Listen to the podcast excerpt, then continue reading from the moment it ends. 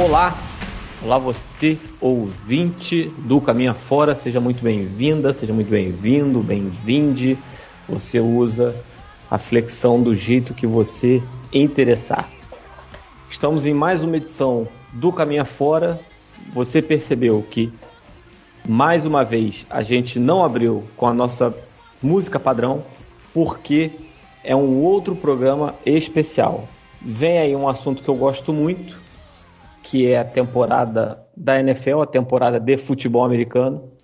Você que está aí carente de produções porque os roteiristas dos Estados Unidos estão em greve, não fique chateado porque todo ano tem uma temporada nova, ela se renova, ela tem sempre narrativas novas para contar para gente e a gente vai sentar para conversar aqui um pouquinho. Você que chegou pelo convidado, você que chegou e viu aí no título do programa, eu queria dizer que eu faço podcast por entre outras razões por conversar com pessoas que eu julgo muito interessantes, muito inteligentes e a quem eu admiro bastante.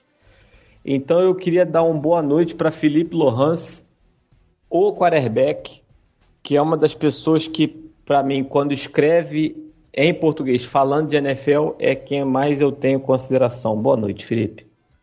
Boa noite, Felipe. É um grande prazer estar aqui. Vamos falar um pouco de NFL dessa temporada que vai começar agora no início de setembro, que vai ser mais uma temporada, eu espero que muito boa de futebol americano aí pela frente. É como a gente diz, né? Setembro sempre chega. Setembro sempre chega, tá aqui, chegou. Ainda falta algumas semanas, né? Um pouquinho, meio mês é. frente, mas chegou. Depois de oito meses, oito longos meses, chegou a nova temporada da NFL finalmente.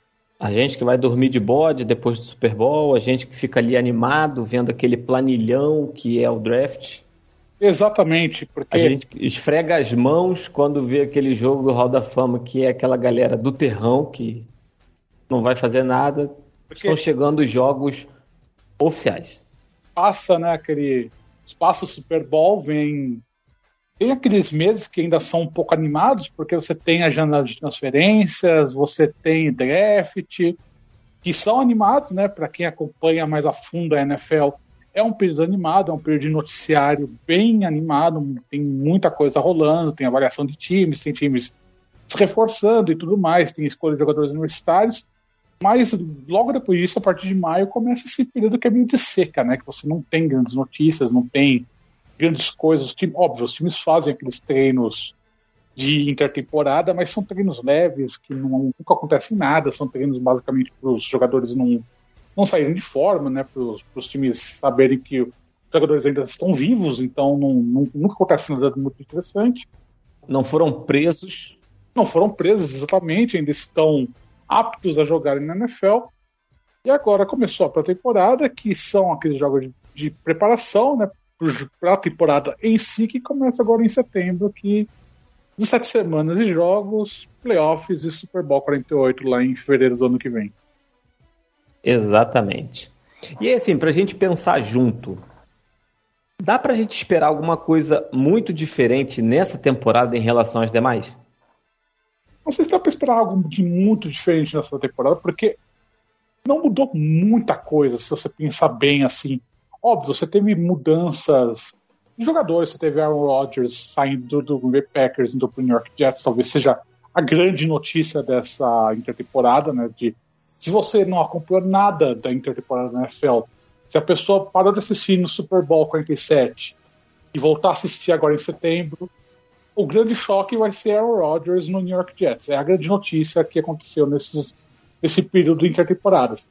Mas tirando esse fato, não teve grandes mudanças. Então, os times continuam basicamente os mesmos favoritos, são os grandes favoritos, então não, não acho que é uma grande continuidade do que aconteceu na última temporada em termos de tanto de, de elencos quanto de regras também, que não houve grandes alterações de regras. Acho que vai ser uma temporada que continua muito naquela toada que a gente viu pós-pandemia de ataques se sobressaindo a defesas, de, de times que tem grandes essa nova geração de grandes quarterbacks se firmando, né? Porque a gente passou por um período esporte de transição geracional que, tá, que se estabeleceu agora, então a gente está com essa nova geração de quarterbacks realmente se estabelecendo, então acho que você tem uma boa continuidade de, de do que das tendências que a gente vinha vendo nessa última temporada, na temporada de 2021 também. Porque a gente falar em transição, né? Eu quero fazer dois ganchos na sua fala.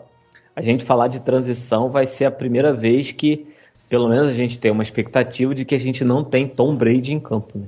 Depois de vinte e tantos anos, embora todo mundo fique com aquela pulga atrás da orelha dele, porque quem desaposentou uma vez para desaposentar outra não custa, embora ele tenha dado sinais de que ele aposentou de fato. Né? Acho que dificilmente ele volta, porque não. Pelo menos pela, pela, pela atividade dele nas redes sociais, não, não, não dá indicações que deve voltar. Pô, fez posts nessa última semana de férias na praia de perna pro ar, sem camisa. Então acho que não me parece uma pessoa que esteja disposta, mas a gente sabe que jogador de futebol americano pode pode puxar, pode pular nessa essa fase de pré-temporada tranquilamente e começar a jogar na temporada regular, mas não vejo uma não vejo um cenário em que ele volte a jogar, a não ser que seja algo muito uma uma situação muito específica, porque até porque os direitos de, de jogador dele ainda, ainda são do Tampa Bay Buccaneers, então para qualquer cenário que aconteça, ou ele vai para o Tampa Bay Buccaneers, ou o Tampa Bay Buccaneers vai precisar negociar os direitos de jogador dele. Então é uma, uma situação bem complicada. E tem outro fator que ele comprou uma participação de no Las Vegas Raiders, então ele é dono minoritário numa equipe. Então, assim, tem toda mas, uma de fatores. Mas a que... piada, Felipe, é ele ser o primeiro jogador e dono da história da NFL. Exato, mas é, é uma. Que aí seria um recorde que só talvez só ele tivesse, entendeu? Exato, mas é uma situação que acho que nem a NFL aprovaria, porque seria é, volta à situação que o Tom Buccaneers precisa liberá-lo. Então acho que não é uma, não é uma não é um cenário factível. Acho que nem, nem ele também quer voltar a jogar, porque não é até porque a situação do Las Vegas Raiders vai ser uma situação meio vai ser uma situação meio ruim nessa temporada. Acho que se ele voltasse para jogar no Raiders não, não, não, adicionaria nada à carreira dele. Acho que ele voltaria é. uma, uma situação em que ele seria de playoffs ou de time que estaria realmente na beira de playoffs e precisa de um quarterback que não, não, necessita, não necessitaria muito, porque você não pode exigir muito do Tom Brady nessa, nessa, nessa etapa da carreira dele. Né? Então acho que seria um, teria que ser um cenário muito específico, mas acho que dificilmente ele volta a jogar. Acho que dessa vez ele parou e parou de ver, né? nunca mais. Quem viu, viu. Quem não viu, nunca mais. Eu acho também que ele parou. E aí, assim, de novo, fazendo um gancho, né? A gente falou de Las Vegas Raiders, que é, é rival de divisão do Kansas City Chiefs. E aí, é todo mundo contra o Kansas mesmo? É todo mundo contra o Kansas, porque Chiefs, atual campeão, né, que ganhou o último Super Bowl, ele, ele para mim ele tem o único quarterback fora de série atualmente na NFL, que é o Patrick Mahomes. Você tem grandes quarterbacks atualmente, você tem o Joe Burrow, você tem o Josh Allen, você tem o Jalen Hurts, tem vários quarterbacks que estão se firmando, tem o Lamar Jackson, você tem grandes quarterbacks, mas acho que fora de série mesmo atualmente, acho que só o Patrick Mahomes. Então, nesse momento, mesmo o time do, mesmo o time do Chiefs tendo algumas deficiências, acho que você tem esse jogador muito espetacular, muito fora de série, que é o Patrick Mahomes, ele desbalanceia muito forte. Então, mesmo numa situação de conferência da FC, que eu acho que vai ser um pouco mais competitiva esse ano do que foi no ano passado, que acho que ela ficou ainda mais acirrada do que já é. Acho que o Chiefs ainda é o time a ser batido, acho que ainda é o grande favorito. Até que se prove o contrário, eu ainda vou ficar colocando o Chiefs como, como grande favorito a ser campeão de novo. E o Mahomes, ele tem 20, ele vai completar nesse mês de setembro 28 anos. É muito novo, é uma pessoa, é um, é um cara que alcançou um patamar de habilidade muito novo. A gente sabe que historicamente, o quarterback chega no seu auge físico e técnico por volta dos 30, 32 anos, então é assustador pensar que ele pode não estar nem perto do auge do que ele pode apresentar de fato como jogador na NFL, né? Então, é um cara que já ganhou múltiplos MVPs, múltiplos títulos, então acho que ter essa perspectiva desse jogador, esse time que é o atual campeão, que é um cara que tem absoluto domínio do ataque, e você percebe que é um time que confia tanto no Patrick Mahomes para carregar aquele ataque que praticamente renovou todo o corpo de recebedores. É um, é um corpo de recebedores completamente novo do que era na última temporada, do que era nas últimas duas temporadas, tirando o Travis Kelce, né, que é a, é a grande âncora daquele, daquele corpo, mas os outros recebedores são, são novos, não, não tem grande grande familiaridade com o Patrick Mahomes, mesmo assim o time apostou, tipo, que o Patrick Mahomes vai conseguir segurar esse ataque, vai conseguir fazer essa transição de, de, de ataque, vai conseguir segurar, porque ele é o Patrick Mahomes, porque ele é diferenciado e as indicações que mostram nessa temporada, pelo que eu leio da, da preparação do time durante o training camp, pelo que ele mostrou nesse jogo, nesse último jogo de pré-temporada, que ele participou bem até, acho que é um ataque que não vai, não vai mostrar muito muita queda de produção pelo que vinha mostrando, do que veio, do que apresentou nessa, nessa última temporada, não. Porque, de fato, assim, você tinha o Tarek Hill, que é um bom wide receiver, sei lá, a gente fizer uma prateleira, a gente pode colocar ele ali no top 10. Né? A gente pode top 5. A gente pode discutir ali, top, top 10 com certeza, né? Discutindo certeza. um top 5. Né? Mas aí ele sai, e aí você tem, cara, Marquês Valdes Scantling. E aí, assim, eu ninguém me contou, eu via Marquês Valdes Scantling e ele era aquela montanha russa, né? E ele chegou ali e entregou. Eu acho muito é, interessante como esse Kansas, ele se des... ele tem todo um, um, um traço de dinastia que vai se constituir aí nos próximos anos. Né? E justamente, de fato, assim, o Mahomes ele parece ser um atleta diferenciado. O Mahomes ele é bom de um jeito que a gente olha e vê ele jogando e a gente fica fascinado com ele. Né? Até o Super Bowl que o Mahomes joga e perde, perde não por culpa dele, perde porque a defesa do Tampa Bay foi muito bem. Ele fez um passe sem nenhuma base para fazer o passe, com o corpo totalmente suspenso, e ele não errou o passe, e o passe não foi completo não por uma culpa dele. Então, assim, para quem viu um cara grande como o Tom Brady, a gente olhar o Mahomes, eu acho que ele vai ser um cara tão grande quanto em história, em performance, em números, estatísticas, troféus, etc, etc, etc. Né, eu acho que vai ser esse cara que é, aproveitem enquanto vocês estão vendo, porque de fato, com 28 ele já entrega tudo que ele entrega, quanto tempo mais ele não pode entregar tudo isso que ele está entregando pra gente? Eu concordo, acho que você chegar a sete títulos que no Tom Brady, acho que é, é, acho que é você colocar muita expectativa em cima do, do, do Mahomes, porque sete títulos é muita coisa, a gente sabe que é, o que o Patriots conseguiu fazer, o que o Tom Brady conseguiu fazer, é uma situação que realmente a gente não, não tinha visto antes na história da NFL, porque eu sempre brinco que o Tom Brady ele teve duas carreiras de Hall da Fama no Patriots. Ele tava com ele dá para fazer o argumento que ele tava que ele tem uma terceira no Tampa Bay Buccaneers. Então acho que você tem é, é, você tem você tem uma é um jogador que é fora de série. Eu acho que mas você pegando o, o Patrick Mahomes, como você bem disse, com 28 anos, nesse ponto em que ele está, já tendo ganho dois Super Bowls, acho que é possível sim. Mas a gente tem que, mais tem que levar em conta que a gente tem essa, essa leva de quarterbacks que está crescendo, que é uma, é uma liga que tende a ficar mais competitiva, porque os, porque os times estão se reforçando, a gente está vendo é, jogadores universitários, quarterbacks principalmente, de, de alta qualidade entrando na liga, ano após ano algo que não acontecia há muito tempo, de a gente ver ano após ano após ano quarterbacks de tão alto nível entrando.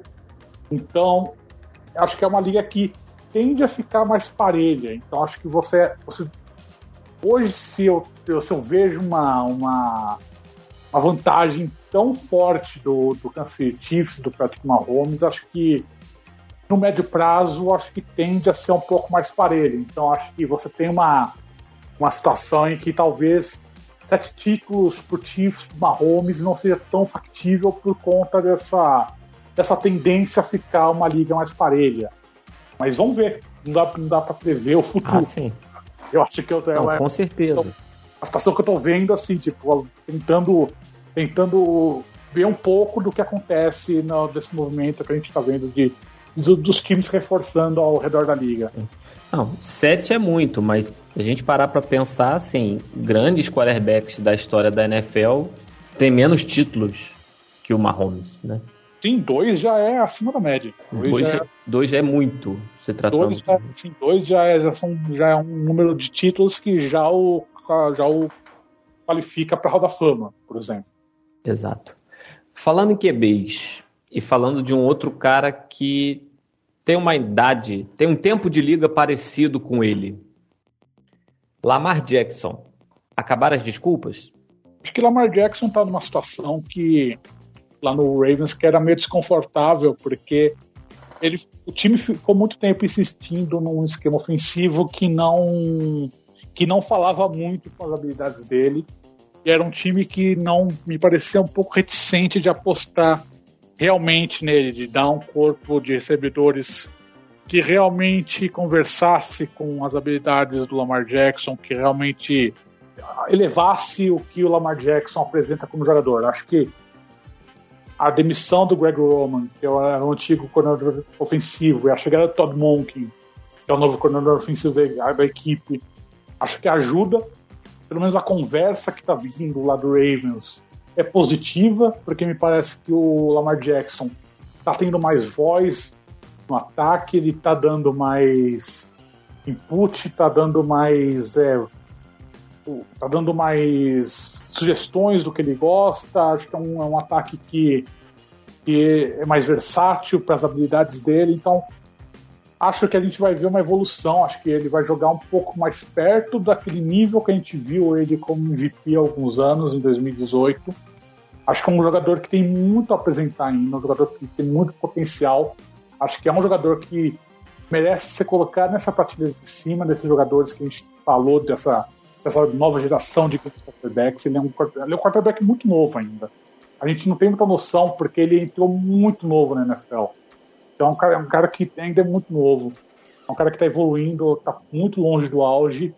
Acho que, é um, acho que pode ser um jogador que pode surpreender muita gente nessa temporada. É um cara que evolui ano após ano, principalmente como cara que lança passes, tem toda aquela estereótipo, que é um quarterback que só corre, que é um negócio que eu não concordo de maneira alguma, um quarterback que lança bem a bola, é um quarterback que se apresenta, que chama o jogo, que chama a responsabilidade. Acho que é um cara que, nesse novo esquema ofensivo, que, vai, que quem, assiste, quem assiste o futebol americano universitário viu como a Universidade de Georgia, que é a atual bicampeã, joga.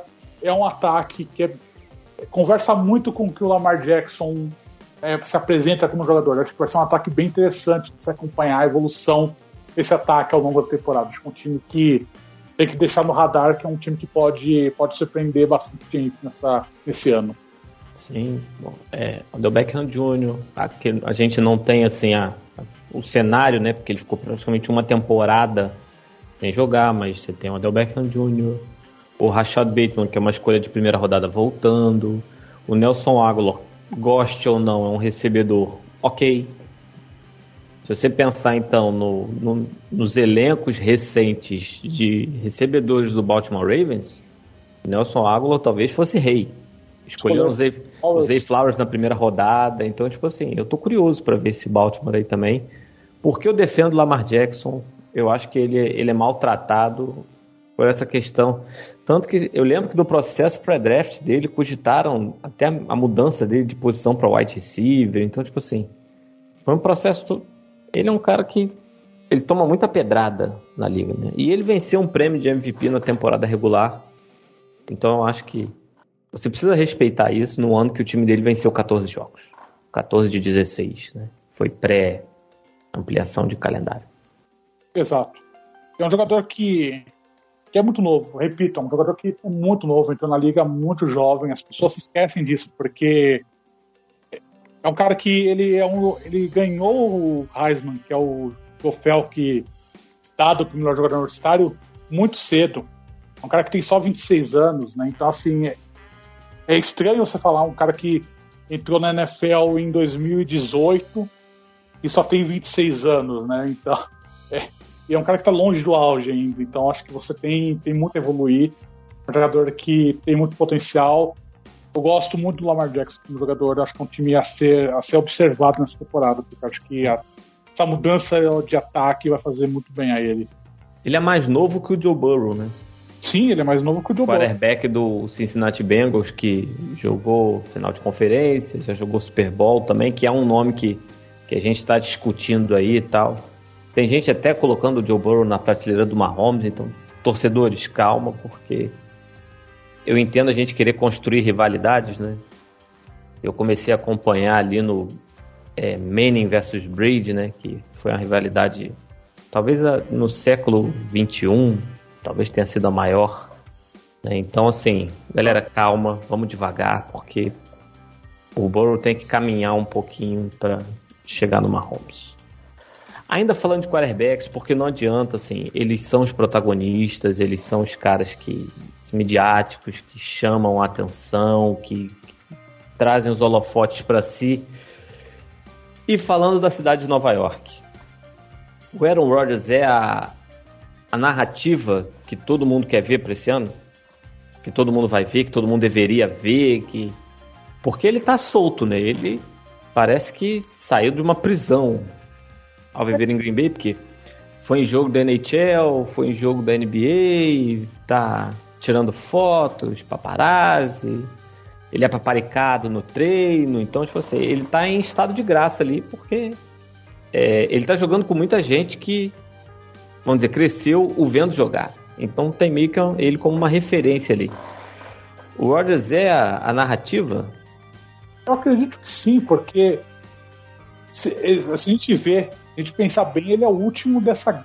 Ele é o último sobrevivente da grande geração de quarterbacks dessa última década, né? Porque todos os outros já se aposentaram, já foram embora, e ele é o último que sobrou, tá com 39 anos. E é um quarterback que nos últimos anos batia na trave, né, no Green Bay Packers. É um, é um cara que teve um. Assim, a gente não pode esquecer que ele ganhou dois dos últimos três MVPs, três dos últimos quatro MVPs. Né? A gente estendeu um pouco o intervalo, mas assim, é um cara que vem, vem jogando bem, Teve uma temporada meio conturbada agora em 2022, acho que muito por conta de falta de motivação, mas. É, eu, eu ia perguntar assim: é, foi um declínio ou ele estava de saco cheio? Para você? Para mim, eu acho que estava de saco cheio. Acho que é um jogador que ele viu que a, não, não ia andar mais as coisas lá em Green Bay. Acho que ele estava meio de. Acho que não, não, era, não era de relacionamento. Acho que, era, acho, que era, acho que ele viu que o time precisava de uma reconstrução, precisava de dar um reboot e acho que ele percebeu que não ia ser com ele. Entendeu? Acho que ele percebeu isso e encheu, encheu o saco dele. Acho que no meio da temporada do ano passado, claramente dava para perceber que ele desistiu, que ele estava levando a temporada só na só na inércia, porque precisava completar a temporada, mas acho que essa mudança de ares, né? Você chegar em Nova York, que é o maior mercado dos Estados Unidos, maior cidade, acho que ele nunca teve uma tanta atenção em cima dele. Acho que isso é tanto benéfico quanto maléfico, porque, como você bem disse, ele está num estado de graça e a, a mídia de Nova York ela paparica muito, mas ela se volta contra tão rápido quanto ela paparica. E em Green Bay ele nunca teve que enfrentar uma, uma contestação, porque a mídia de Green Bay é muito ela é muito amigável à equipe, né? Então, porque é uma cidade pequena, uhum. pequeno, então você não tem grande contestação em cima do em cima da equipe, em cima do, do quarterback, né, dos jogadores. Em Nova York é diferente. Se o time começar a patinar, na, no primeiro mês da temporada, no primeiro mês e meio da temporada, acho que você vai começar a ter um questionamento que o Aaron Rodgers nunca enfrentou de fato na, na, na carreira. Eu acho que isso vai ser interessante de acompanhar. Se... E, e, ele é muito diva, né? Exato, é um cara que é um cara que não, não, não, não é um cara que não, não, não, não gosta de ser confrontado, nunca foi confrontado nesse nível. Então acho que se você chegar uma mídia de Nova York que é confrontativa, que se alimenta disso, se ele começar, se ele começar a brigar um repórter de Nova York, meu, os caras vão, vão cair em cima dele. É, um, é uma coisa que jogador de Nova York não pode fazer, que todo mundo que joga em Nova York fala que você não pode cair em cima da mídia. Pode ser. É uma situação. É um time de Nova York, o time dos Jets. Acho que é 8 ou 80. Acho que ou vai dar muito certo, ou vai dar muito errado. Acho que não tem meio termo. Não é um time que vai terminar no meio da tabela, porque acho que se você começar a dar errado, a pressão vai ser muito grande. Acho que acho que você, o Aaron Rodgers vai começar a degringolar, vai começar a brigar com todo mundo. Acho que vai quebrar o clima do vestiário. Acho que vai ser uma situação bem feia. Eu não acho que vai acontecer isso. Acho que é um time bom, acho que é um time que está entrosado, que é um time que tem, tem potencial para ir bem. Pra, não sei se para ganhar a divisão, mas acho que para ganhar vaga nos playoffs. Mas acho que há um potencial, há uma volatilidade lá grande de não dar, de não dar certo. Pelo menos há isso. Entendi. Para você, qual é o teto desse time? Acho que o teto desse time é playoffs. Acho que chegando nos playoffs a conversa muda, porque aí você vai enfrentar times que já, tão, já têm uma experiência maior de playoffs. Porque, ok, você tem o Aaron Rodgers, que já ganhou um título há muito tempo, mas você tem um time que é muito inexperiente, então, são jogadores novatos, né? Você tem grandes jogadores naquela equipe, mas são, é um time basicamente de novatos, de jogadores de segundo, terceiro ano, ou seja, jogadores que não têm essa experiência não tem cancha, né, entre aspas, assim, de, de playoffs, você vai estar numa conferência.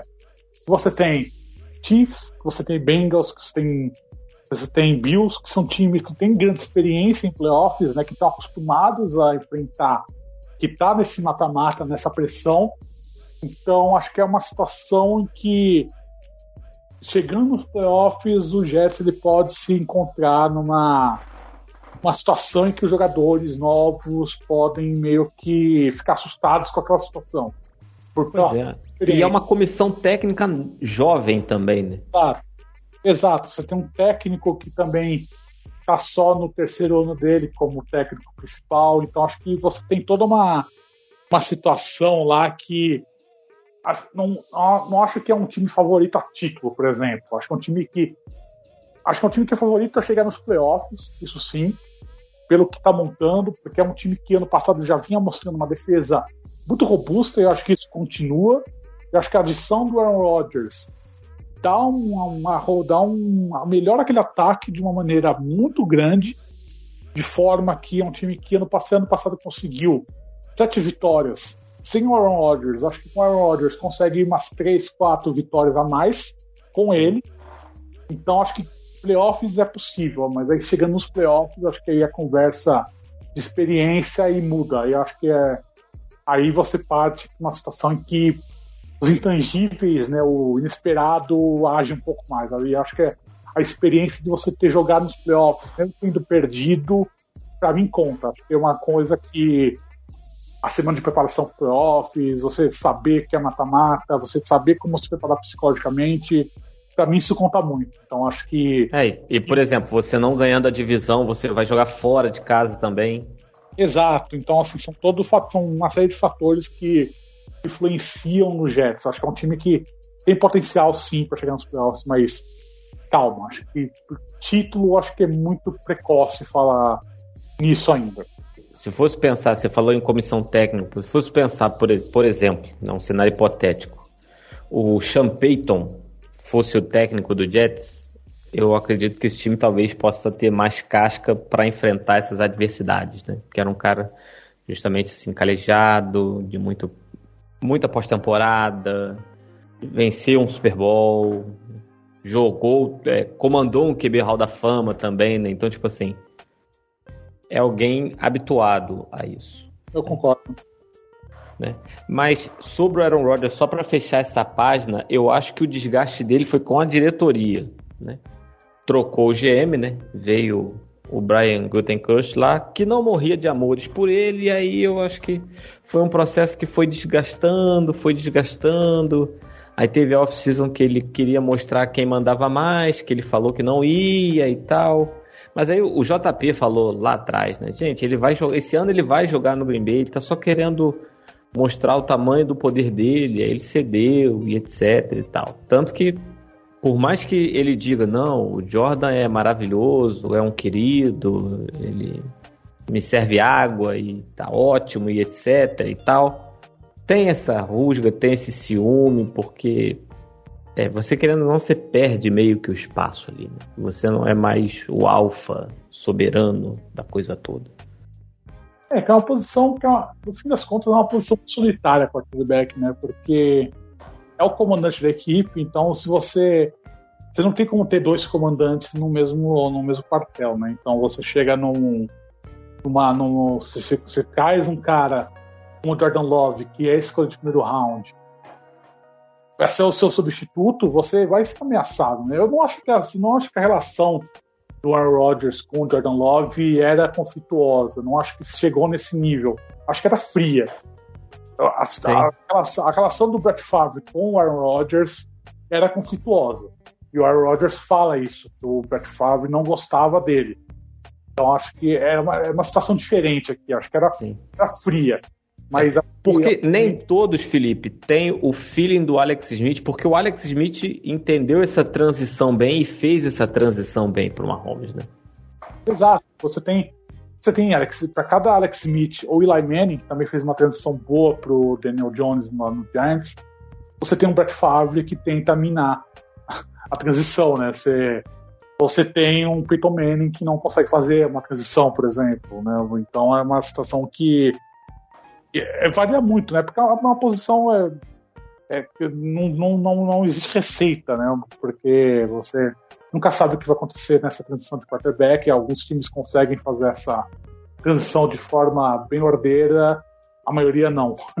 A maioria, é, é, no susto e quando vê, você precisa mudar o quarterback que estava lá 15 anos e aí é. pegou de caça curta. Tá aí o Patriots, né, que veio o Mac Jones, aí, mas aí ali também a comissão técnica não ajudou o Mac Jones.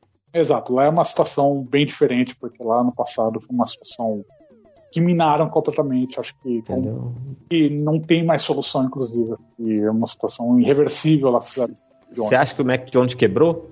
Acho que sim, acho que não, não tem mais solução, porque ele perdeu a confiança. O Bill Belichick perdeu a confiança no Mac Jones. Acho que o Mac Jones perdeu a confiança no Bill Belichick. Acho que, a não ser que o Bill O'Brien, que é o novo comandante ofensivo, opere um milagre.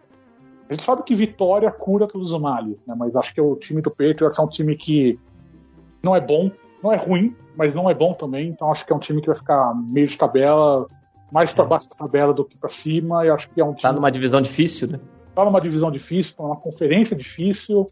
É um time que eu acho que vai ficar mudando de quarterback no meio da temporada. Acho que é um time que não, não tem muita perspectiva. Eu acho que o Mac Jones que quebrou de vez. Acho que a presepada que fizeram no passado de não ter um coordenador ofensivo foi muito ruim porque quebrou o desenvolvimento do jogador, ele vinha de um ano bom de novato, um ano realmente bom de novato, ele apresentou bom desenvolvimento, mas foi quebrado e eu acho que não, não tem mais confiança dos dois lados. Acho que dificilmente ele recupera aquilo. Porque foi o único novato que jogou bem né, da classe dele. Sim. Mas porque... e a gente sabia que o teto dele é baixo. O teto então... dele é baixo, mas o piso também, o piso é alto, né? Tipo, ele já vinha preparado, porque ele vinha lá de Alabama, ele era, ele veio preparado já com um esquema ofensivo que era preparado pelo Steve Sarkisian, que era um esquema ofensivo bem, bem parecido com um profissional, né? Então, um jogador que já vem com uma bagagem boa. Né? E o Josh McDaniels, que era o coordenador ofensivo na época, trabalhou isso bem. Mas uhum a saída dele, a reticência do Patriots em trazer um coordenador ofensivo, porque o Bill Belichick acha que consegue estar acima do bem e do mal, então ele, ele tentou fazer aquela presepada com o Matt Patricia e com o Joe Judge, deu absurdamente errado, então acho que você não, não, não tem solução. Acho que o mesmo que o acho que o Mac Jones teria que jogar absolutamente bem, o ataque teria que ir muito, muito, muito bem pro, Patriots ficar com os 17 jogos, manter o Mac Jones como titular pelos 17 jogos. Acho que no primeiro no primeiro deslize, acho que o Belichick vai colocar o Belizap como titular, porque acho que não, não tenho grande confiança no Mac Jones como titular mais. É complicado.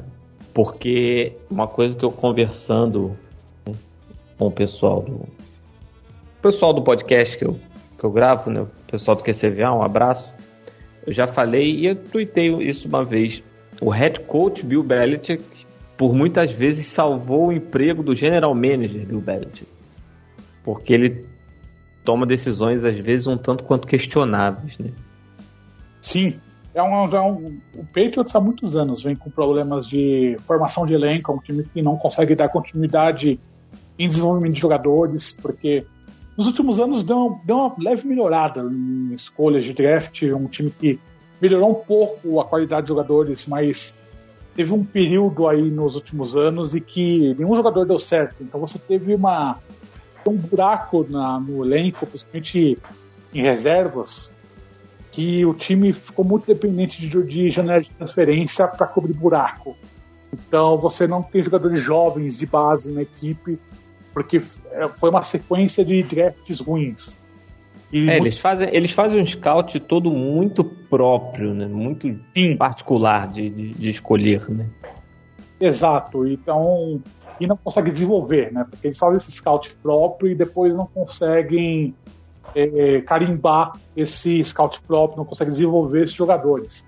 Esse é o problema, porque você então você não consegue desenvolver os jogadores que você escolhe e você cria uma deficiência na base e nas renovação de jogadores, porque a gente sabe que na NFL você a, a idade média, né, a, a carreira média de um jogador na NFL é de 3, 4 anos, então você tem uma rotatividade muito grande, principalmente na base. Então, se você não acerta as escolhas de de quarto, quinto, sexto round, você começa a ter um problema de, de deficiência muito grande de rotatividade de elenco. Então isso é, isso, é, isso é a grande aflição do Patriots, porque é um time que não tem profundidade. Se você começa a ter muitas lesões, se você começa a, depender muito de, de veterano que não deu certo em outros times, você vai ter um problema sério de, de aproveitamento. Então, é, é, muito dos problemas do Patriots parte disso de avaliação de desenvolvimento de jogadores que não deu certo nos últimos anos. É porque o veterano também machuca mais, o veterano é mais caro, o veterano tem. Ele tem uma série de contrapartidas que não compensam. Exato. Yeah. E é uma coisa que, que o JP bateu muito na tecla quando a gente olha, por exemplo, o Kansas, a secundária do Kansas é toda com escolha de jogadores de chamado fundo de draft, né? Quinta, sexta, sétima rodada. Viraram titulares e estão entregando bem, né?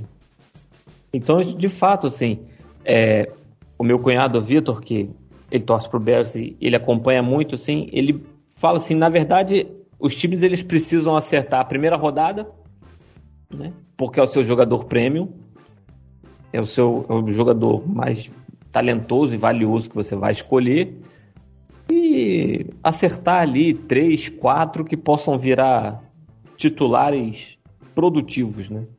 Exato, porque o draft, né, na, na real, é mais, é mais volume do que qualidade. Se você quanto mais escolhas você tem, quanto mais jogadores você escolhe, mais chances você tem de jogadores dar certo.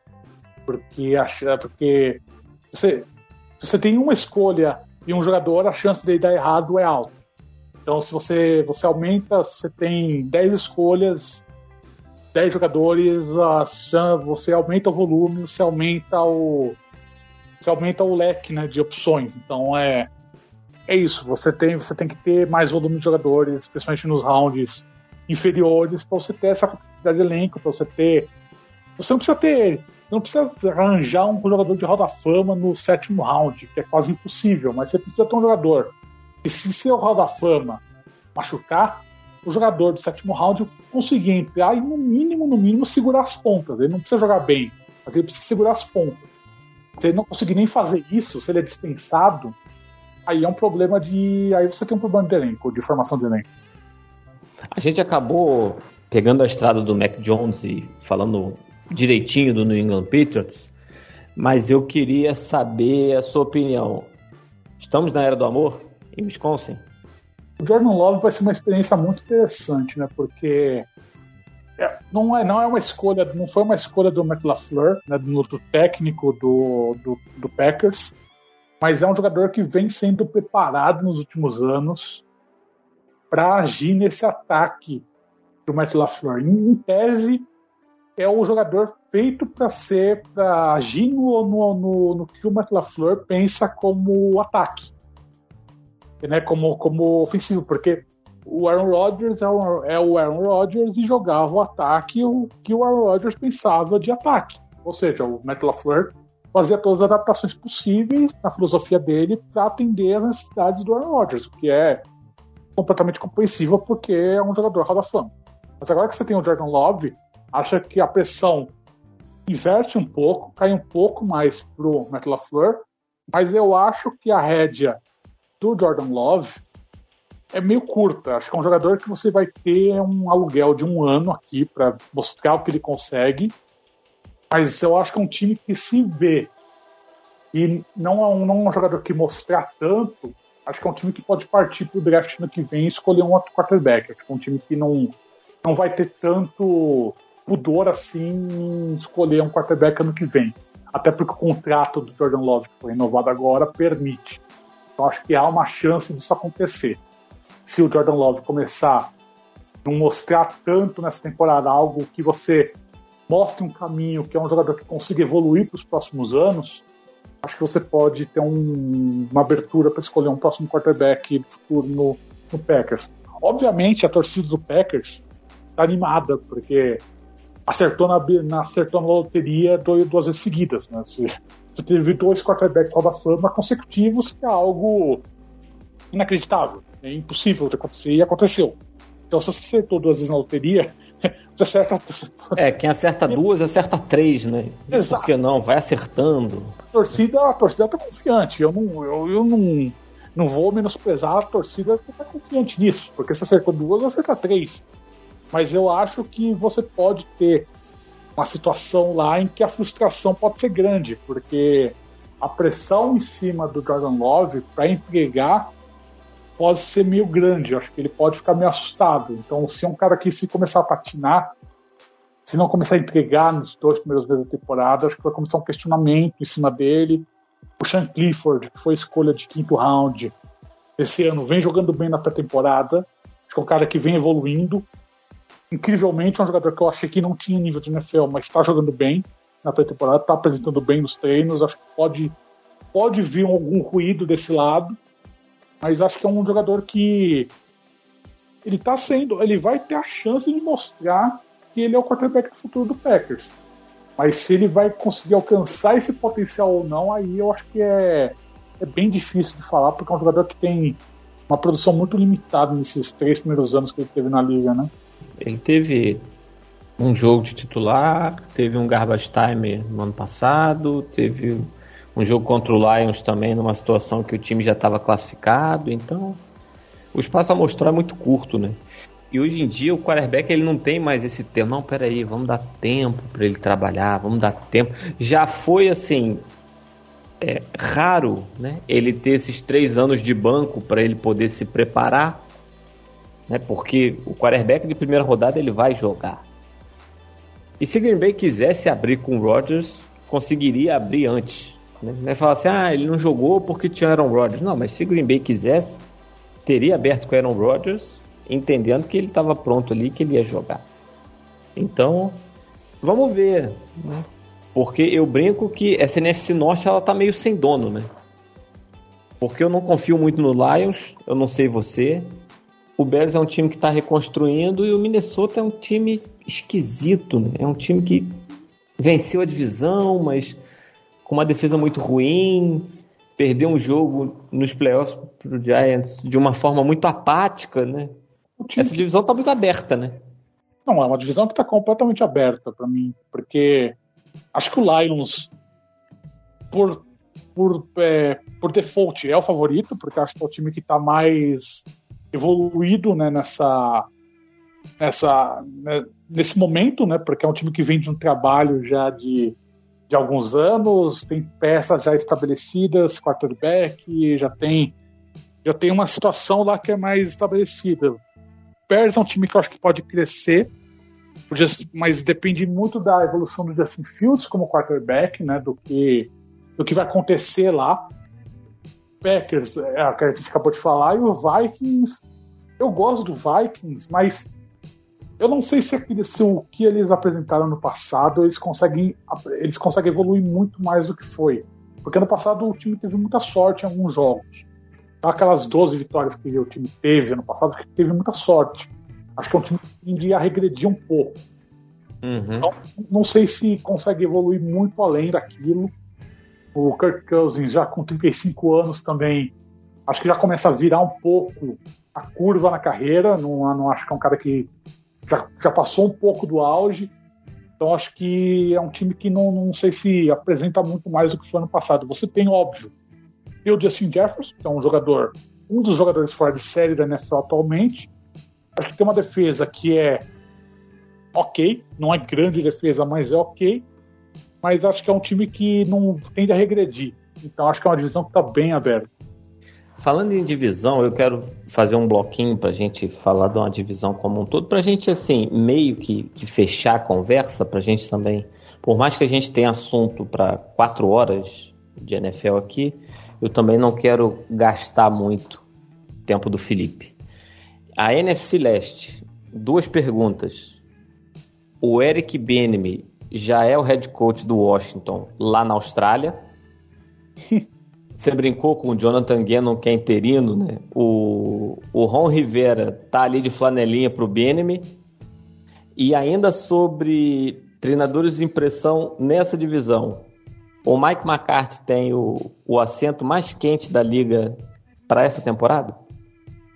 Eu não sei se o Ark Benemy já é técnico, porque o Eric Bieniemy, não sei se você acompanhou, mas ele já está sendo questionado pelos próprios jogadores, tá? porque ele está sendo, tá sendo considerado meio tirano. É um cara que está sendo meio, tá sendo considerado meio, meio tirano como ele como, no trato com jogadores. Acho que acho que assim, lá em Washington é o último ano do Ron Rivera. Vamos combinar que quando começa assim não termina bem, né? Não, não, não, não vai terminar bem, porque é um time que mudou de dono, é um time que está com novo dono, e novo dono ano que vem vai querer mudar tudo. Vai querer novo general manager, vai querer novo técnico, vai querer novo quarterback. Esse, a não ser que o time. Existe um cenário. Rapidinho, Felipe, desculpa. Existe um cenário que eles estão discutindo a mudança de nome de novo? Existe esse cenário. Eu acho, eu acho improvável, pelo menos no curto e médio prazo, porque existe situação contratual, existe coisa de, de, de equipamento da Nike, precisaria pagar uma multa, acho que não. Acho que seria, acho que seria várzea. Sinceramente, seria uma várzea. Mas, mas essa conversa surgiu aí porque tinha uma briga do registro, não é isso? Alguém registrou Commanders e aí eles tinham que sentar para negociar. Não teve um, é que a marca, um nesse sentido? Tem, mas assim, a, a marca e se o registro da marca parece que não importa muito em tese. Importa muito nesse, nesse momento. Porque tem o uso, uso de fato da marca, é coisa de direito de propriedade, né? Porque assim, você tem o uso de fato da marca, você não precisa ter o direito, o uso de direito da marca, né? Tipo, o uso de papel da marca. Então, é, é um, é, é, uhum. os Estados Unidos têm essas leis malucas. Mas tem essa conversa de mudança de nome. Eu acho que no médio prazo vai mudar. Porque Commanders foi um nome meio que escolhido a, toque de caixa, né? Não foi um, porque foi sob muita pressão de troca de nome e num, o dono estava sob pressão porque o Daniel Snyder queria manter o antigo dono queria manter a equipe a qualquer custo, então aceitou primeiro mudar de Redskins, né? E ficou futebol team, aí fez aquela mudança, escolheu o Commanders meio que de uma maneira meio, meio obscura, sem abrir escolha para o público. Então, eu acho que a tendência é mudar de novo. Para mim, a tendência é mudar de novo, mas acho que não, pelo menos nos próximos dois, três anos. Mas acho que o Ron Rivera, por exemplo, acho que é o último ano dele.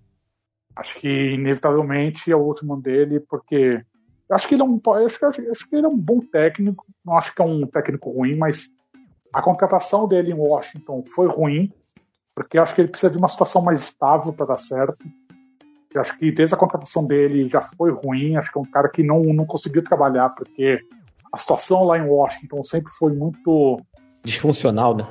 É muito disfuncional, que ele tentou trazer um pouco de estabilidade, mas nunca conseguiu, porque era crise toda hora, fora do time, ele sempre perguntavam coisa para ele que era fora de campo, então acho que não, nunca deu certo. Então acho que, inevitavelmente, a não ser, a não ser, a não ser que o Sam Howell, que é o novo quarterback titular, vá muito bem, que o time surpreenda muito, muito, muito, aí ele consiga se manter no cargo, mas acho que, sei lá, se a não ser que seja essa situação em que consiga classificar para os playoffs, acho que ele vai ser demitido. Acho que não, não tem outra situação. Mas, mas aí se o Howell surpreender, aí não é méritos do BNM, aí o BNM sobe? Porque eu imaginei que o BNM topou sair de uma posição no Kansas City Chiefs para uma mesma posição em outro time com uma promessa. Né? Sim. Porque o bom, o, o, cavalo da vaga de técnico principal para ele passou, né? Eu acho que a gente concorda nesse sentido. Ele fez entrevistas, entrevistas, entrevistas e ele nunca era chamado para nada. E aí o pessoal dizia que ele era ruim de entrevistas, etc. Ele podia muito bem ficar lá em Kansas colecionando anéis, porque existe a chance de Kansas nos próximos cinco anos vencer, sei lá, um, dois. Né? Não é absurdo a gente discutir isso. É que a questão do, do PNM é que ele, ele foi para Washington para realmente comandar o ataque, né? Porque o Ron Rivera técnico defensivo, ele não mexe com ataque. Então, agora o Eric Bieniemy vai ter o comando do ataque. No, no Kansas Chiefs ele implementava o ataque do Andy Reid, né? Que é a grande mente ofensiva por trás daquele daquele time, né? Então agora ele vai poder implementar o que ele pensa de ataque, etc.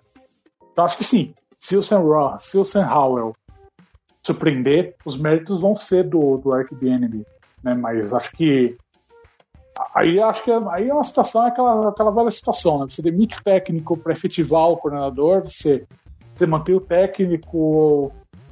Aí é uma situação que não, não, não tem nem como prever o que vai acontecer, porque é novo dono. É, você não tem como você ter um histórico de, de tomar decisão daquela pessoa no comando da equipe porque é um cara novo.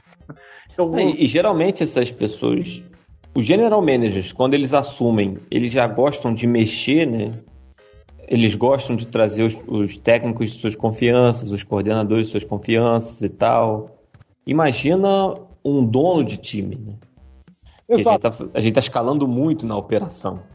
A gente sabe que assim, o Josh Harris, que é o novo dono, é o dono do Philadelphia 76ers na NBA. O 76ers da NBA mexe muito, né? Então, é um time que mexe muito. De muda de técnico, etc., mexe no elenco, etc. Então, assim, acho que a tendência é mudar. Se não der certo. Mas, enfim, vamos ver o que vai acontecer nessa temporada. Sobre o Mike McCarthy, eu não sei se ele é o técnico mais sob pressão na NFL. Para mim é o Josh McDaniels no Raiders. Mas é, é um técnico sob pressão, sem dúvida, porque agora ele não vai ter mais. Porque agora ele se colocou na reta de vez, porque teve a saída do Kellen Moore, que era o antigo coordenador ofensivo, que foi pro Chargers. Ele, e o ataque do, do Cowboys agora é basicamente ele.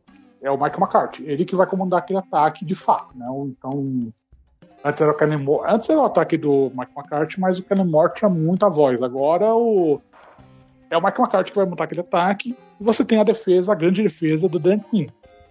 Então agora a pressão vai ser para o Mike McCarthy voltar a fazer o Dak Prescott realmente né, entregar o que ele entregava há alguns anos antes daquela lesão terrível que ele sofreu no tornozelo, né? Então uhum. a pressão está em cima dele. Acho que se não der certo, acho que se você não, pelo menos não chegar numa final de conferência, não, não, não chegar, não cheirar pelo menos um Super Bowl, aí eu acho que ele é demitido, porque até o momento o trabalho do Mike McCarthy como técnico do Cowboys é exatamente igual ao do Jason Garrett.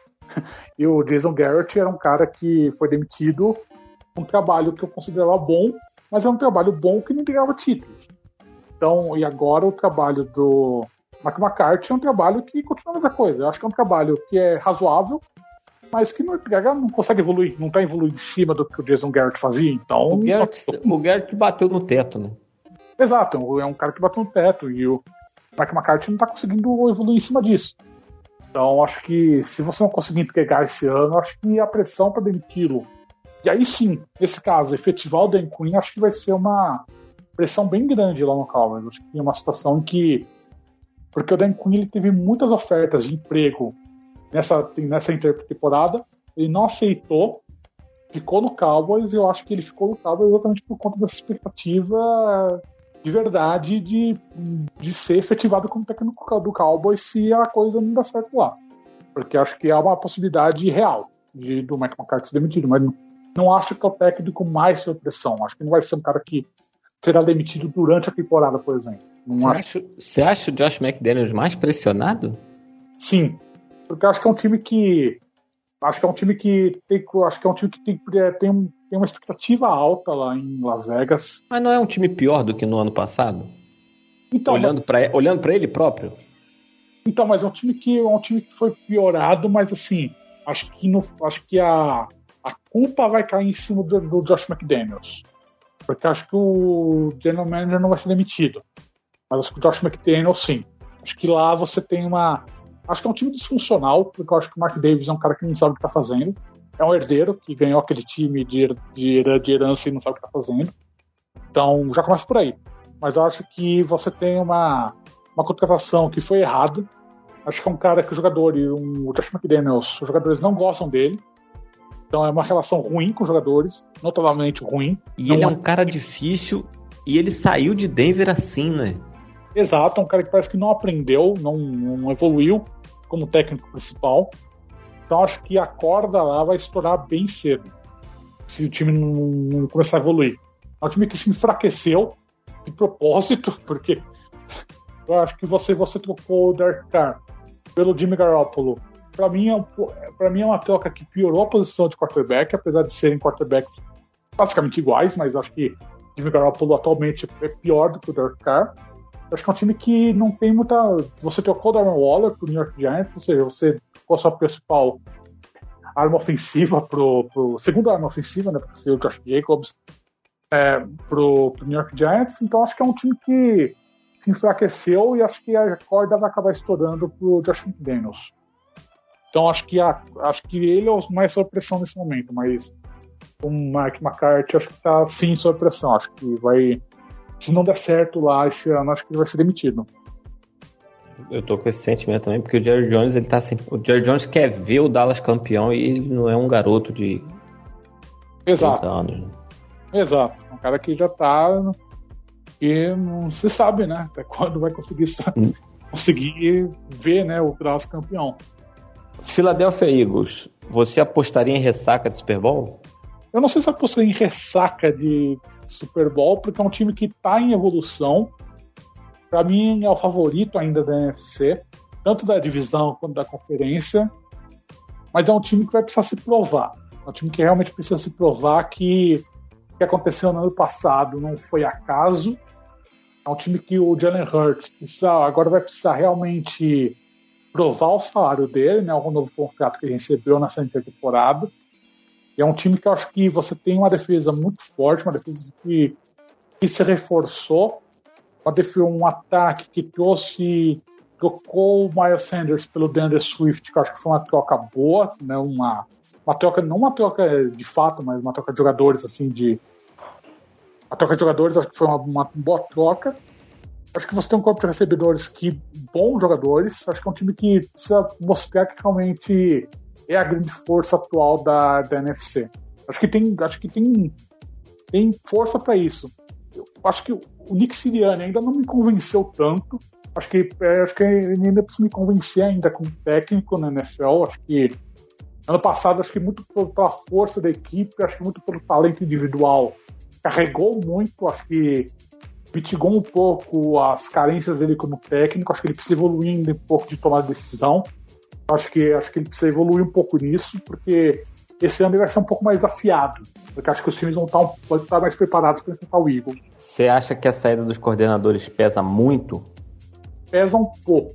Acho que pesa um pouco porque você vai precisar, você vai ter uma, um pouco mais de transição, vai, vai exigir um pouco mais do Sirianni dessa continuidade dele, né? Porque vai exigir um pouco mais da, da impressão dele do, na equipe, né? Do, do que ele vinha fazendo no passado para imprimir o trabalho dele nos coordenadores. Então acho que isso exige sim.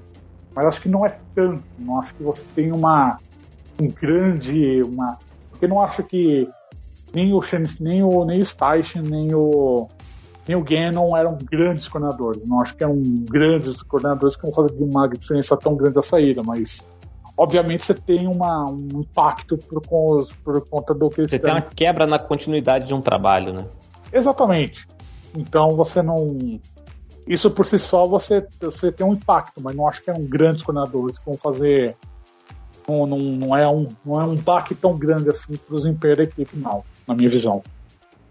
É vir, né? Porque assim, é, para quem está ouvindo e que não está de todo familiarizado, existe uma conversa, né, de que os times que perdem o Super Bowl, eles meio que enfrentam uma ressaca, tem uma temporada seguinte mais difícil, mais complicada e tal.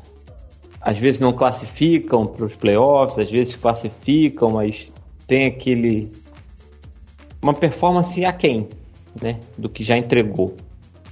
Então assim, mas é, eu não vejo o Eagles muito porque de fato assim é, existe um, uma distância muito grande do Eagles para o resto, né? Então, a gente, a gente pensar é, algo muito diferente de Eagles, 49ers e Cowboys representando a NFC no Super Bowl é meio que zebra, né?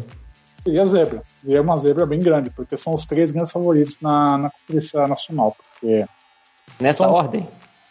Acho que nessa ordem sim. Acho que, acho que seria nessa ordem, eu colocaria assim. Acho que você tem Eagles, 49ers bem na frente, acho que o Cowboys um pouco para trás e o resto bem para trás. Aí acho que tirando esses três times teria que ter uma evolução bem grande durante a temporada que a gente não tá não é uma coisa que a gente consegue prever, né? Teria que ter uma evolução de, de, de performance na temporada que não vinha apresentando até o ano passado, que é algo que a gente não tinha, não tem como prever, né? É uma time que quarterback que evolui muito, um time que as peças se encaixam, o acaso, acho que e como, como é uma conferência que não tem grandes times dominantes que nem a FC, você tem esse espaço para crescer, né? Então acho que porque o Eagles foi mais ou menos assim, né?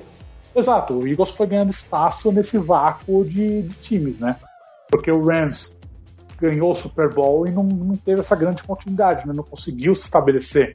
Então o Eagles ele ganhou espaço nesse vácuo. Então acho que você não vai ter um vácuo de novo tão grande que nem o Rams Show, porque acho que o Eagles vai ter essa continuidade, porque é um time bem jovem, ao contrário do Rams que botou as fichas na mesa para ganhar o título, ganhou o título e desmontou. Mas acho que você tem uma. Você vai ter mais espaço para os outros times avançarem né, nas, nas vagas intermediárias assim, da conferência. Falando em vagas intermediárias, agora eu quero ouvir o torcedor Felipe Lojas. E o New York Football Giants? Cara, o Giants, o Giants, o Giants vai ser um time, acho que o Giants vai ser uma situação meio bizarra, porque eu acho que vai ser um time melhor do que o ano passado, que é um time que reforçou o elenco, mas eu não sei se o recorde da equipe vai ser melhor do que o ano passado. Pode ser, pode ser estranho, mas assim, é um time que tem, vai ter uma tabela muito complicada. A, a primeira metade do, do, da, da temporada do Giants é best, seis jogos fora de casa. Então, assim, é, é uma. Vai ser uma tabela muito complicada. Então, assim, é um time que vai ter que superar muitos desafios logo de cara. É um time que está reforçado, acho que reforçou o ataque muito bem. Acho que essa continuidade de você ter o Brian Dale pelo segundo ano, vai fazer bem pro Daniel Jones. Acho que é um ataque que funcionou muito bem com ele. Acho que a chegada do, do Darren Waller fortalece o corpo de recebedores. Acho que, é um, acho que vai ser um ataque melhor do que o ano passado. E a defesa, acho que foi uma defesa boa, uma defesa ok. Acho que tem problemas na secundária. Acho que é uma secundária que tem questões, mas acho que vai ser, vai ser uma secundária pelo menos ok. Mas acho que vai ser uma tabela meio difícil. Então, acho que é um time que pode ser, é um time que tem peças melhores, mas acho que em campo, acho que no recorde pode deixar a desejar por conta do, de como a tabela é desenhada. Acho que é um time que. Acho que por conta da NFC, por conta de ser essa conferência meio aberta, talvez belisque de novo uma vaga de wildcard, mas acho que se conseguir de novo oito, nove vitórias, seria um sucesso bem grande. Entendi. E você confia no Daniel Jones para ser esse cara? Olha, pelo que ele mostrou nesse último jogo de pré-temporada, pelo que ele vem mostrando durante os treinos, sim. Vamos ver no ao vivo. Mas acho que essa, acho que assim, pela primeira vez ele vai ter uma continuidade de filosofia ofensiva, coisa que ele não teve a carreira toda no Giants. E, então, assim, é um ataque que ele está realmente confortável, ele está realmente confiante. Então, acho que você tem uma toda uma uma série de fatores. Acho que ele nunca vai ser um grande quarterback. Não vai ser top 10 da NFL nunca. Mas acho que se ele for um quarterback ok, acho que é um time que dá jogo. Acho que é um time que consegue, porque o Brian Dable ano passado já mostrou que ele consegue, por ser um bom técnico, ele consegue entregar algo a mais do que as peças do time mostram. Então acho que é um cara que consegue planeja muito bem semanalmente, é um cara que pensa muito bem futebol americano, então acho que nisso o Giants se deu bem nessa contratação. Então acho que é um cara que, pelo, pelo, pelo Dable por si só, acho que é um time que tem uma. sempre vai sair em vantagem. Acho que é um time que está tá na direção certa. Mas acho que a, a, tabela desse ano é muito complicada. Acho que é um time que vai enfrentar desafios, principalmente nesse, nesses dois primeiros meses de temporada. É, e o começo é, é fundamental porque você perde, você fica para trás e aí você mexe no anímico do time, né? Exato, você começa a temporada já contra o Cowboys, porque é rival de divisão, né? Então, se você começar já com derrota, já além de ser uma derrota, é uma derrota dentro da divisão, você já começa atrás na disputa dentro da divisão, então é. É, e é a briga de segunda força ali, né? Exatamente, então você tem uma é uma, é uma, é uma temporada complicada pro Giants. Acho que, acho que a torcida tem que estar animada porque está no caminho certo, mas acho que você tem que ter um pouco de calma, porque acho que ano passado o time superou muitas expectativas eu acho que não dá para esperar que aquilo se repita de novo. Acho que você tem que ter. A torcida tem que, tem que temperar um pouco as expectativas para esse ano, porque acho que é um time que está em evolução constante, mas acho que ainda não está no ponto de brigar sério. Acho que ano que vem, talvez. Esse ano acho que vai ser meio difícil. As voltas que a terra dá, gente. A torcida do Giants ficou chateada que perdeu o Matt Rule pro Carolina Panthers. verdade ou mentira? É verdade. Tá vendo? É verdade, mas ainda bem. Às vezes o pote de sorvete no congelador ele não é feijão, às vezes ele é sorvete. Ah, a contratação do Joe Judge foi uma situação medonha. Ninguém entendeu. Ele teve um primeiro ano bom. Não, mas... foi, foi uma sequência de head coaches ali, né? Foi não, ele. Aí antes foi o McAdoo, não foi? Não, mas assim, o Ben McAdoo até fazia sentido, porque quando o Tom Coughlin foi aposentado, ele não se aposentou, ele foi aposentado, né? Ele. Uhum. McAdoo fazia sentido porque ele era um ofensivo e deu uma sobrevida pro Eli Manning. Mas a situação degringolou rápido, porque ele teve aquele primeiro ano que o time chegou aos playoffs, mas depois nunca mais conseguiu nada, e ele perdeu o controle da equipe. E você o, o ano do, o fatídico ano do barco, né? Exatamente. E aí depois você teve aquela sequência de técnicos que não, não apresentam nada. Você teve Pat Shurmur, você teve Joe Judge, então assim, é uma situação que. situação medonha, né? Porque você teve o mercador teve aquela situação que ele colocou o Ilamine no banco pro Jenny Smith, né? Então, assim, aí ele selou a demissão dele naquela, naquela situação. Então, demite o maior jogador da história do Giants. No, é. pra você pôr no banco o maior jogador da história do Giants pra pôr Sem condições. Barda um cara que tinha maior sequência de como titular no NFL, cara. Tipo, Isso não existe. Isso não existe. Não, ele selou a demissão dele lá. Falando ele... em line, pra gente fechar aqui, a conversa tá boa, mas eu quero liberar você também. Eli Manning é Hall da Fama, né? Eli Manning é Hall da Fama. Discutir isso é, é, é loucura. É loucura. Dois, dois Super Bowls, a gente falou mais cedo. E dois MVPs de Super Bowl. Dois MVPs de Super Bowls. Tipo, é, é credencia pra Hall da Fama. Não, não, pra mim não tem. A, a, grande questão é: ele vai ser eleito de, de cara ou eles vão, vão segurar ele por alguns anos? Essa é a grande questão. Aí eu acho que tem discussão. Acho que depende muito de como vai se desenhar a classe, de quais jogadores vão estar disponíveis na hora da eleição. Acho que aí tem jogo. E aí eu acho que você tem uma discussão válida. Mas que ele vai para Roda Fama algum dia, ele vai. Acho que isso é inevitável. Não é maluquice você falar que Eli Manning não, não merece Roda Fama. Até mesmo, mesmo por conta das, da, da situação que foi o Super Bowl que ele ganhou. Exatamente ganhou o Super Bowl em cima do Patriots invicto no 42, depois derrotou de novo. Ele era azarão, ele era azarão nos dois Super Bowls. Né? Exato, então assim, ganhou por conta do, dele, né? Por conta do Eli Manning. Foi participação decisiva dele como jogador. Então, você tem esse recorde de mais é, titularidade consecutiva na temporada regular. Então, assim, você tem, você tem que colocar ele no Hall da Fama por, por, por, pelo que ele pelo histórico dele. Assim, senão o Hall da Fama não significa nada. Exatamente. O Hall da Fama não é só estatística. O Hall da Fama é, é impacto do jogador na história da NFL. Um, você não pode pegar número, tipo, vitória, derrota e falar, tipo, ah, o cara. Exato. Gerações, até porque gerações e gerações vão discutir isso lá na frente, assim, pô, quem é o cara que ganhou desse time invicto aqui? Pô? Exato. Pô, esse cara, esse cara tem que estar tá aqui. Você não vai colocar o John Neyman. John Neyman tem mais derrota do que vitória na, na, na, carreira dele. Você não vai colocar o cara? O cara foi o maior, o cara foi histórico. O primeiro quarterback da EFL que, que ganhou o Super Bowl.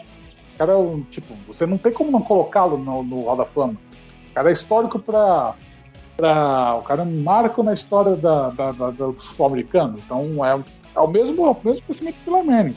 O cara é um marco para a história do futebol americano no século XXI. Você tem que colocar no Hall da Fama. Senão, Exatamente. Senão você não precisa ter Hall da Fama. Exato. Baixa a porta, incendeia todos os bustos e jaquetas e vamos embora para casa. Né? Exato. Ó, a conversa maravilhosa. Eu queria ter falado de mais coisa. Eu queria ter passado pelo Buffalo Bills. Eu queria ter passado pelo São Francisco 49ers. Que eu acho que tem uma discussão ali o quanto o Kyle Shanahan é meio que refém do Brock Purdy, do sucesso do Brock Purdy meio que salvar o emprego dele ali. Eu tô curioso para ver aonde que esse Bills vai, porque o Bills também parece que falta espetar a faca e torcer.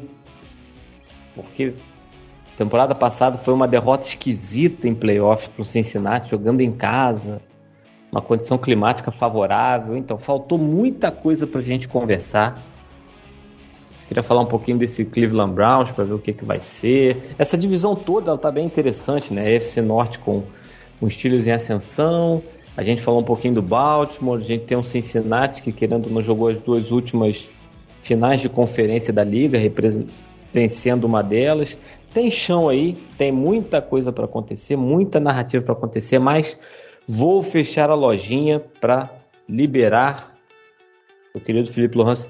Cara, muito obrigado, um prazer, me sinto honrado de gravar com você. O microfone é todo seu. é isso, foi um prazer participar, conversa muito boa, muito agradável. Sempre bom conversar com o NFL, com quem entende, uma audiência qualificada, então sempre bom estar aqui conversando, compartilhar, é, falar um pouco né, sobre o NFL, sobre a temporada, que é um esporte que eu gosto tanto, que gostamos tanto. Com certeza. Você tá só no Twitter mesmo, ou quarterback, dando suas pinceladas lá. Você não Sim, só lá produz no... mais nada, não. Você grava muito com o Gabriel lá, né? Lá no Cara dos Esportes. Lá. Eu gravo muito no, no Cara dos Esportes, que é o que me chama regularmente. Eu gravo de vez em quando com o JP também no, no 10 Jardas. Mas é isso. Normal, no, no dia a dia é só lá no quarterback, lá no X, antigo Twitter. X Twitter, né? X Twitter. X Twitter. Cara, eu gosto muito de música. Eu acho que música fala muito de nós, para nós, por nós, por meio de nós, através de nós e afim. Eu queria pedir a você para você escolher uma música pra gente tocar pra gente ir embora. Música, cara? É, música, cara. E eu gosto dessa surpresa assim para deixar esse suspense, para fazer a pessoa pensar assim, essa coisa assim. Eu gosto. Aí eu deixo esse silêncio todo aqui na gravação mesmo e a gente fica aqui assim, entendeu? Música, cara. Música é difícil. Eu não, eu sou meio eclético. música. Não, zero problema. Eu tô gostando atualmente. que, que eu estou assim, o que, que eu estou ouvindo atualmente? É...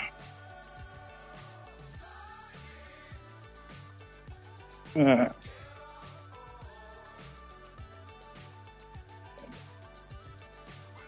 Isso, difícil, difícil. Coloca Chico Buarque Roda Viva. Bom, bom. Excelente compositor. Não tão grande quanto intérprete, né, mas vale o conjunto da obra. Então, você que chegou até aqui, final do programa, sinta-se abraçado, beijado e qualquer hora a gente está pingando no feed de novo. Um grande abraço.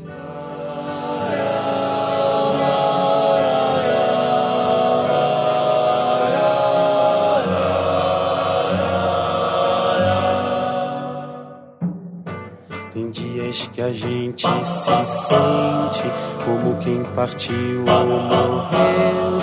A gente estancou de repente, ou foi o mundo então que cresceu? Gente quer ter voz ativa, o nosso destino mandar. Mas eis que chega a roda viva e carrega o destino pra lá roda gigante, roda moinho, roda peão. O tempo rodou num instante nas voltas do meu coração.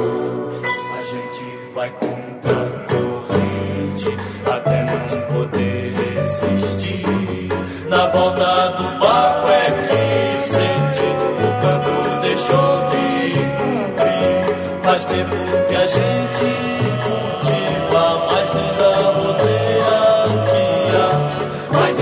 chega a roda vive carrega a roseira pra lá. Roda mundo, roda gigante, roda moinho, roda peão. O tempo rodou voltas do meu coração. A roda da saia mulata não quer mais rodar, não senhor. Não posso fazer serenata, a roda de samba acabou. A gente toma a iniciativa, viola na rua canta, mas antes que chega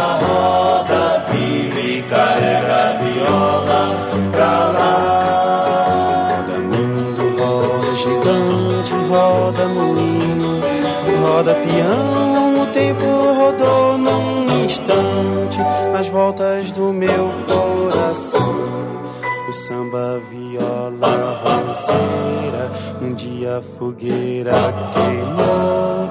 Foi tudo ilusão passageira que a brisa primeira levou. No peito a saudade cativa faz força pro tempo parar. Mas desde que chega a roda vive e carrega a saudade pra